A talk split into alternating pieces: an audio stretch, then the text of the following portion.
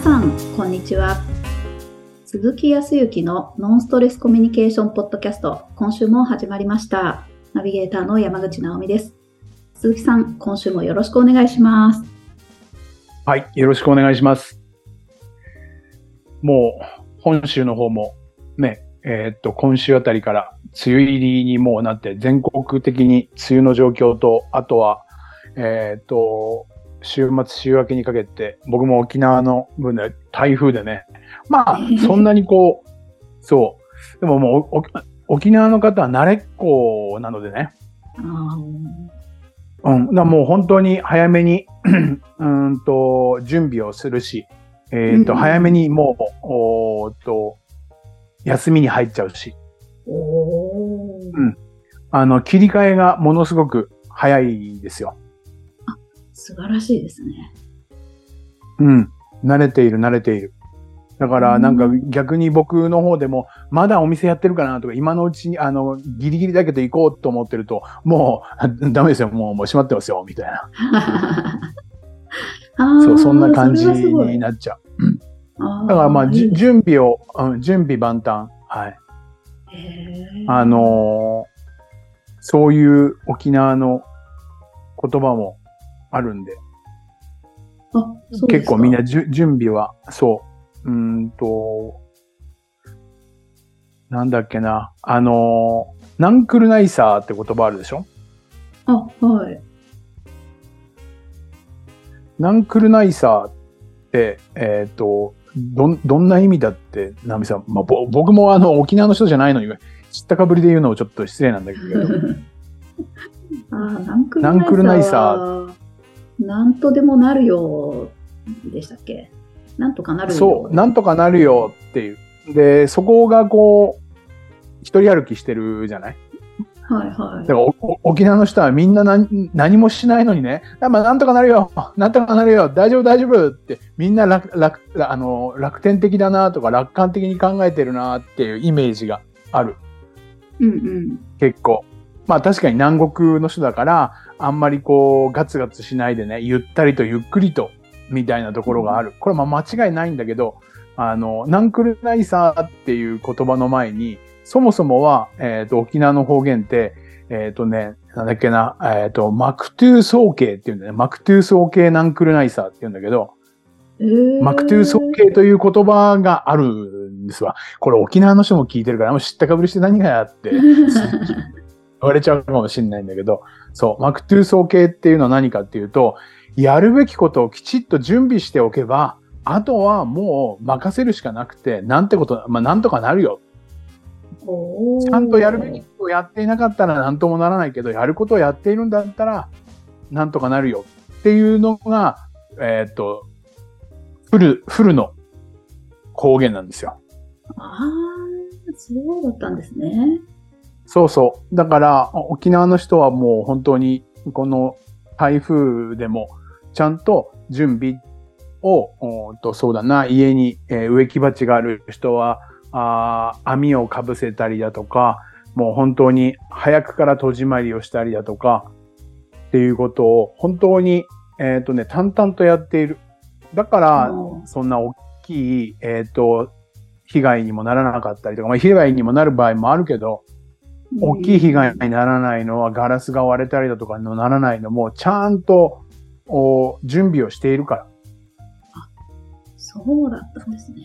なんか、ナンクルナイサーのその意味、あの、んやることをしっかりやっておけばっていうようなことは、前にも伺ったような気がしてたんですけど、その、うんフレーズとしてフルバージョンがあったんですね。そうそうそうそうそうそう。えあとはなんか誠実にことを進めていればとか、正しく、えーちゃんと行動していたら、あとはなんとかなるさってやつね。ー、うーん、あ、もう本州の人は勘違いしてますね。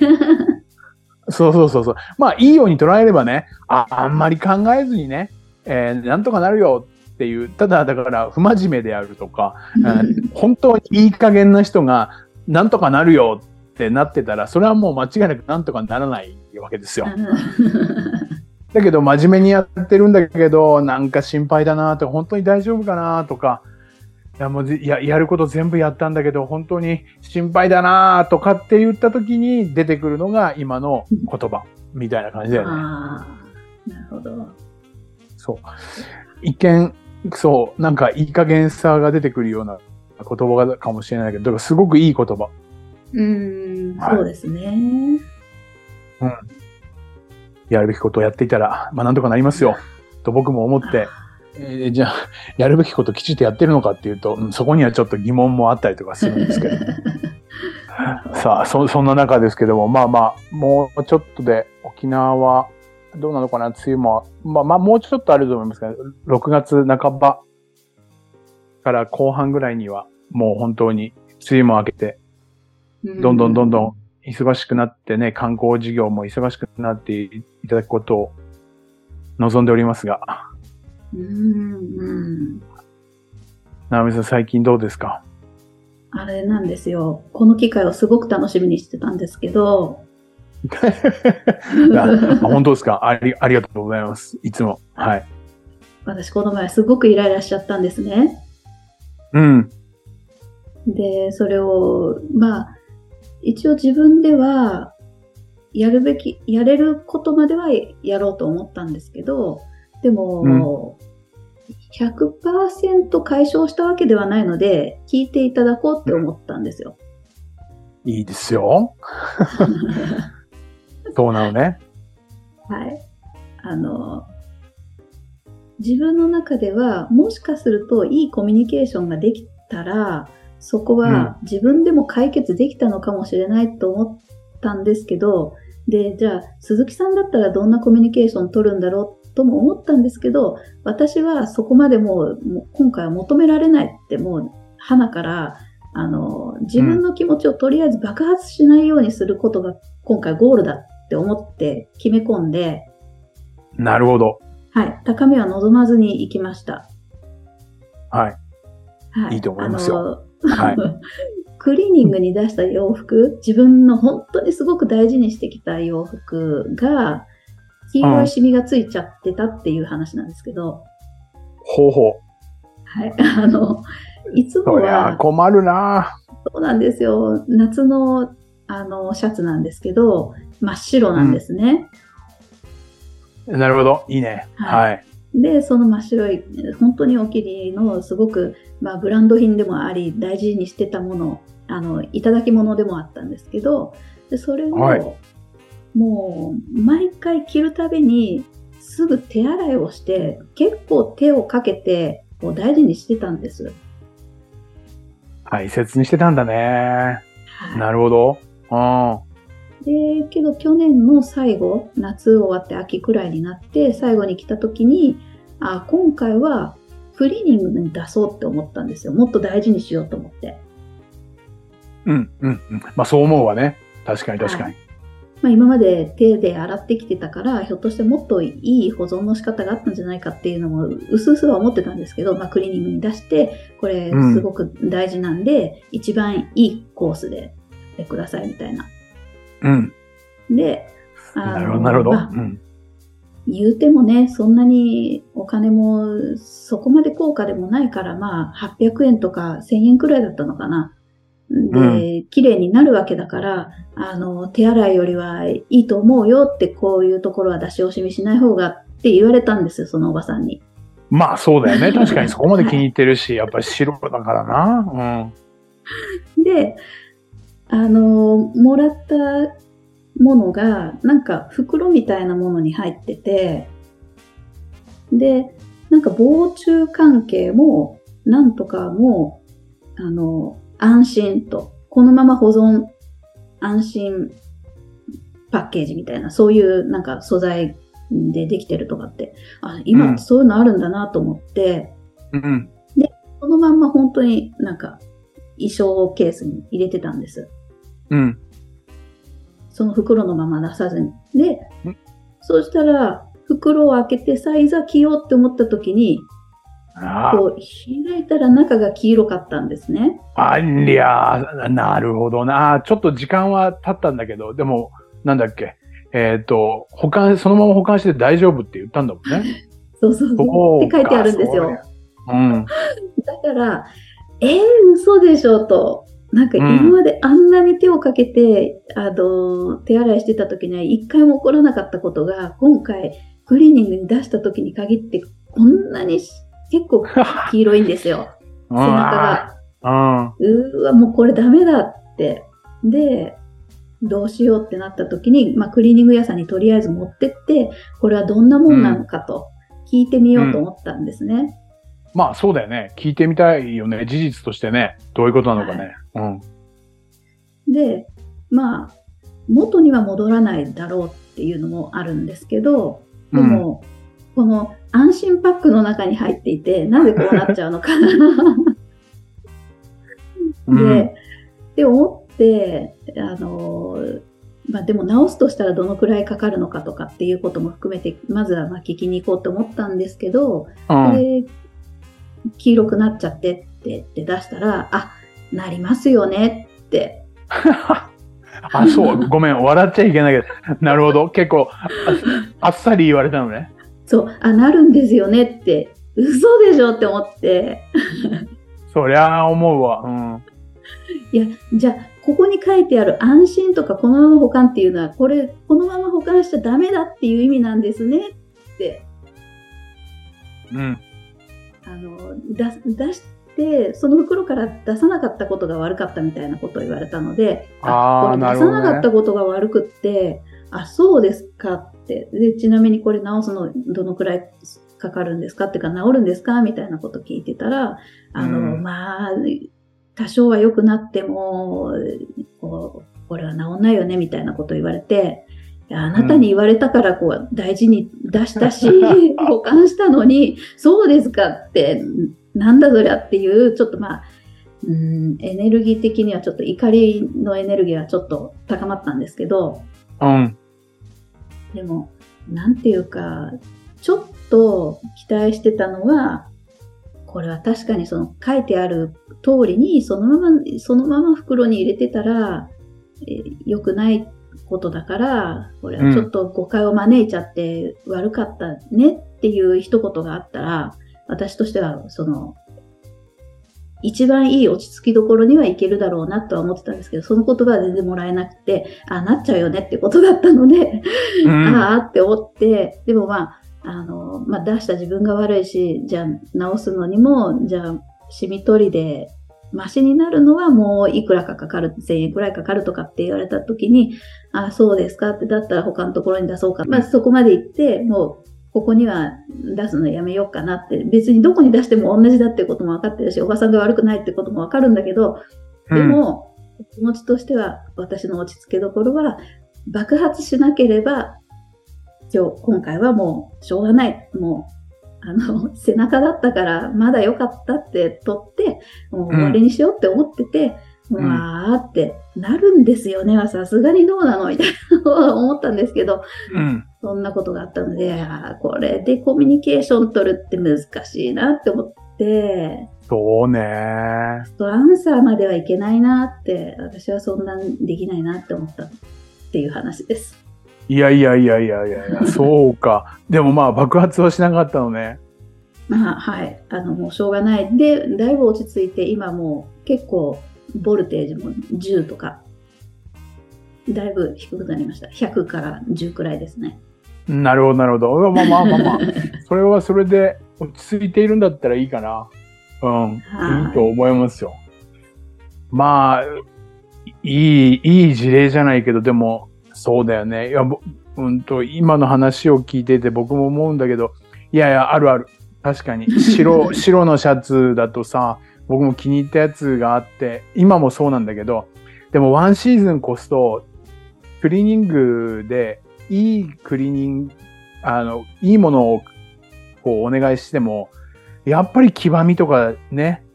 どうしてもあったりとか出てきたりとかするんだよね。で、がっかりしたことはあるな。どちらかというと、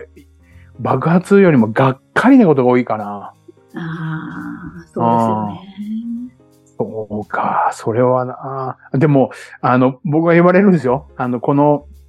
こういうお仕事をさせていただいているので、えー、っと、それこそね、怒りとか爆発することとか、そういうことはもう全くない、ないですもんねって言われるんですよ。はい。あの、僕はあの、申し訳ないんですけど、あの、神でも仏でもですね、悟りも開いていないですし、出家もしてないので、えーっと、まあ、あの、お坊さんとかはね、あまりその感情が動かないように、あの、そういう修行をしたりとかするんだよね。あの人たちはね。だけど僕は修行もしていないし、前もあの、ポッドキャストで言ったように、飛行機に乗ってイライラして、もうイライラがイライラを呼ぶからね。そう、そういうことはす、にな、なるから、もう僕も多分同じようなことになるよね。いや、それはちょっと辛かったですわな。はい。いや、でも、まあ、鈴木さんだったら、もうちょっと多分、クリーニング屋さんとお話をなんかきっとされたんだろうなって思ったんです。ああ、でも、うんと、確かにお話はするだろうね。でも多分、直美さんと同じように、うんと、言ったっていうことは一つ事実確認で、もしかすると治るんじゃないかとか、うんうん。あー何か他の方法が欲しいとかっていう期待感もあるし、うんあと、は、ああ、それは申し訳ありませんでした。それだけ大切なものに、あーだったんですね。ただ、もうこの内容だとどうしてもそういうものも、そういうふうに黄ばんでしまうってことはあり得るんですよ。とか、せめて、あの、気持ちを組んでほしいとか、はい。認めてほしいとかね、接客の対応をもう少しああったらね、よかったし、多分僕もそういうのがあないと多分イラッとくるよね。い苛立ちを人に向けてると、さらにそれが来るんだよね。そうですよね。でもね、これはね、その時には仕方ないと思うんだよね。どっかで期待してるからね、人間ね。うんうん。認めてほしいし、期待してるから。だからそこに、きそこに気づけている直美さんも素晴らしいなっていうふうには思うよ。いやー、いやーあの、あれなんですよ。夫が、そうんの、自己責任論者なんですよね。おお自己責任。はい。だから、ねもう出した時点で、あの、自分が悪いんだよっていう、まあ、自分が悪いというか、自分に責任があるから、まあ、出したのがとか、その後の保管の仕方、あの、何かしたのは自分なんだから、人のせいじゃないんだよっていう考え方なんですよ。うん。で、それはすごい、あの、本当もっともだと思うし、人のせいにするっていうのは一番こう、なんていうか、うん感情として良くないもので覆われると思うので、うんそうはなりたくないと思ってたので、うん。一応その、ちょっとなだめてもらううん。っていう意味では、まあ、夫がいてよかったなとは思ったんですけど、うんで、も、自分が悪かったで落としどころとして、スッキリまではいけないので、悲しいから、はそうだね。い。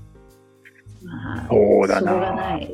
そうですよね。ここ、でも、まあ、もうちょっと、すっきりしたいなっていう、これも期待を持って、今回、鈴木さんにまたお話聞いてもらえるなって思ってたんです。いやもう、なかなかいいプレッシャーではあります、ね。でも、ご主人も素晴らしいね。やっぱり、うんと、基本的な捉え方とすると、何かや、まあ、確かに今回クリーニング屋さんに持ってったってこと自体は自分が持ってったわけだし、それを決う断、ん。選択したのも自分だから、うん誰が悪いのっていうような、いい悪いっていうジャッジメントで考えたときに、やっぱ自分の責任にするべきだし、うん。まあ、するべきっていうこともないけど、まあ、する方が自然かもしれないね。相手を、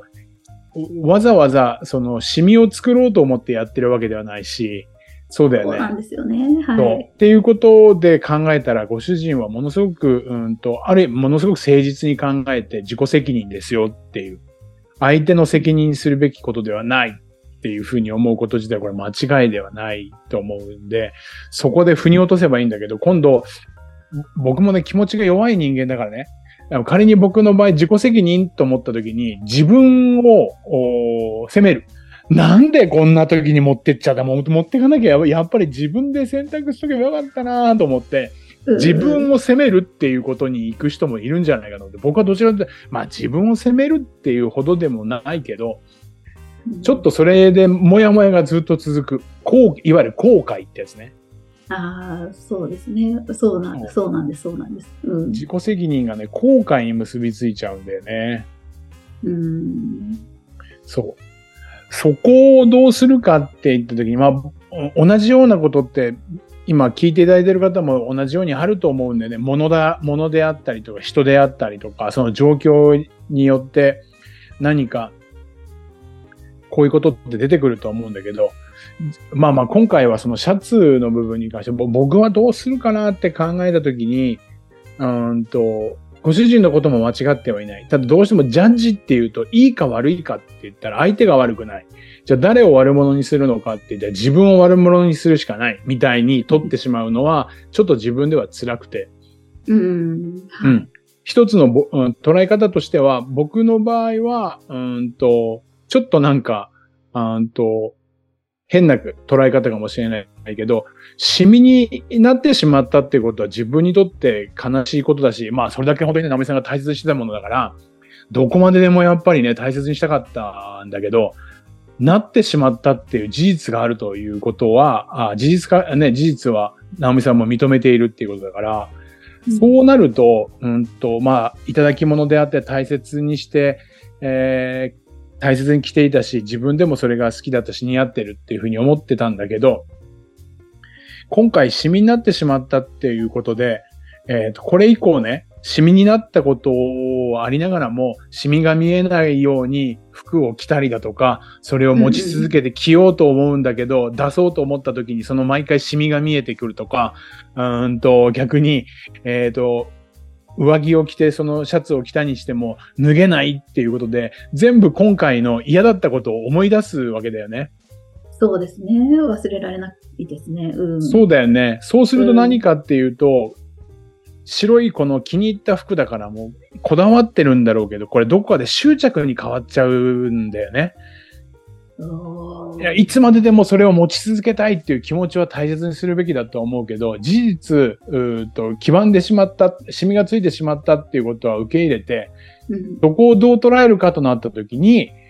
本当に今まで、あの、お気に入りだったし、自分がこうき着たい時に来ていいこともあったし、楽しかったし、すごくいい思い出を作ってくれて、えっ、と、ありがとうなわけだよね。うんうんうん。で、も、もしもその白いシャツに感情があったりだとか、思考があるのであれば、ナオミさんね、今まで大切にしてくれてありがとうと。これからも大切にしてほしいとは思うんだけど、これからまた新しい、こう、とデザインとか、いろいろとナオミさんはこれからも先がどんどんどんどん巡ってくる中に、自分のことばっかりにこう囚われてしまって、もっといいものがあったりとか、もっと先とか、もっと上に行くような状況が待っているのに、自分のこのシャツにね、囚われすぎてしまうと、いいことばかりじゃないから、今回は自らシミを作ってですね、ちょっとナオミさんに次行ってもいいよっていうふうに言ってくれたというふうに捉えたら、もしかすると、まあ寿命じゃないけど、ここでやっぱり自分はいつまででもこの気に入ってたことって言ったところにとらわれず、今度ね、えっ、と、わざわざ見つけようじゃないけど、えっ、と、新しくて何か気に入ってときめくものがあったらそれを受け入れて、そしたらそのシミのできたシャツに対しては今までいろいろな思い出作ってくれてありがとうっていうことで、えっ、と、まあ処分をするとか、ねんんん。っていう風になれば、ナオミさん自身も悪くないし、うーんと、クリーニング屋さんも悪くないし、ご主人が言ってくれたことも悪くないし、何よりも白いシャツに対しても悪くないし、えっ、と、それをプレゼントしてくれた人もそこまで大切にしてくれたっていうことで悪くないし、多分どこにもマイナスな部分がないような気がするんだよね。すごい。はい。いや、確かに寂しいことだとか、辛いことは確かに事実としてはあるけど、これは何か気づかせようとしているんだったら、要は全うしてくれて、次に行こう。この、えーこだわりと執着ってどこに線引きがあるのかっていうのは僕は明確には言えないし、その人によによっても違うと思うんだけど、あまりそればっかりにとらわれてしまうと、マイナスをずっと持ち続けるから、うんここはお役目ごめんだったんだと思って、どこかで、まあ、割り切るというか、そこは必要なんじゃないかなというふうには思いますけどね。どうなんだろうね。僕は結構そういうふうにしている。あ、すごいです。すごい。目から鱗というか、なんか、確かにクリーニング屋にじゃあ出そうって思ったきっかけって、なんか、もう、なんかちょっとくたびれてはきてるなっていう感覚があったから、もっと綺麗に保管したいって思ったのがきっかけで、要するに、終わりは近づいてきてることは分かってたんです。うん。となったら、うん確かにいい機会を作ったのかもしれないですねっていう、そうね私の中に落ちるものが今ありました。いや、そう思っていただけると、多分ね、そういうタイミングだったんだと思うんだ。そうそう思うのが一番賢明なのかなとは思う。すごい。まあ、それでも忘れられなかったりとか大事なものなんだけど、そのぐらいを、そのぐらいで何か収まっていた時に、えーどこか、うーんと、たまたま買い物に行った時とかに、そういうものに出会って、ああ、これいいなって思うと、あやっぱりそうだったんだって思えたりするじゃない？ああ、すごいですね。そうですね。そうでしょ？だから、そう、そうなんだってある程度思っていて、でも寂しいのは、市民になったのは寂しいけど、でもきっと何か新しいものに出会えるタイミングで、えっ、と、こうなったんだと思ってたら、見つけよう見つけようと思うと見つからないかもしれないけど、何気なく、もしかすると他の用語とで言ってた時にも、ポーンと出てくるかもしれないし、そうしたら、ああー、やっぱり、やっぱり何か、あの、白いシャツが私のためにわざわざ市民になってくれたんだ、みたいな。そうなったらなんかプラスなんじゃないかなと思うんだよね。幸せなお話です。いやいや、これ結構皆さん、その、今回ね、直美さんが打ち明けてくれた白いシャツだったけど、もしかすると他の何か、うんと、物質的なものだった、もものとかね。うんあとは仕事なんかもそうだと思う。会社とか。うんやっぱり私はこの会社に、こういるべきであってね、やっぱりいいなければならないとか、こんなこと言われても、あんなこと言われても、やっぱり私は他に行くところがないから、お、お、お給料が高いから、みたいなことに、だけに、なんかお金だけにこう執着してしまうと、ものすごく毎回毎回嫌な思いをするけど、やめてみたらそうじゃなかったとか、うーん。なんか、は、ちょっと離れてみたら、あ、結構そうじゃないんだって、逆に、早くここに気づいて新しいタートを切ったら、もっともっていうのもあると思うんだよね。あーそうですね。そんなところのに気づけていただけたらいいんじゃないかなと思いましたよ。まあ今日はこんなところでしょうかね。はい。あーもうさすがです。あ本当にありがとうございます。いえいえいえありがとうございます。それでは最後にお知らせです。ノンストレスコミュニケーションポッドキャストでは皆様からのご質問をお待ちしております。コミュニケーションでのお悩み相談や、こんな時どうするの？なんていうご質問を鈴木さんにお答えいただきますので、皆様どしどしご質問ください。ポッドキャストの詳細をご覧いただけますと質問フォームが出てきますので、そちらからご質問をいただければと思います。それでは今週はここまでとなります。また来週お会いしましょう。鈴木さん、ありがとうございました。ありがとうございました。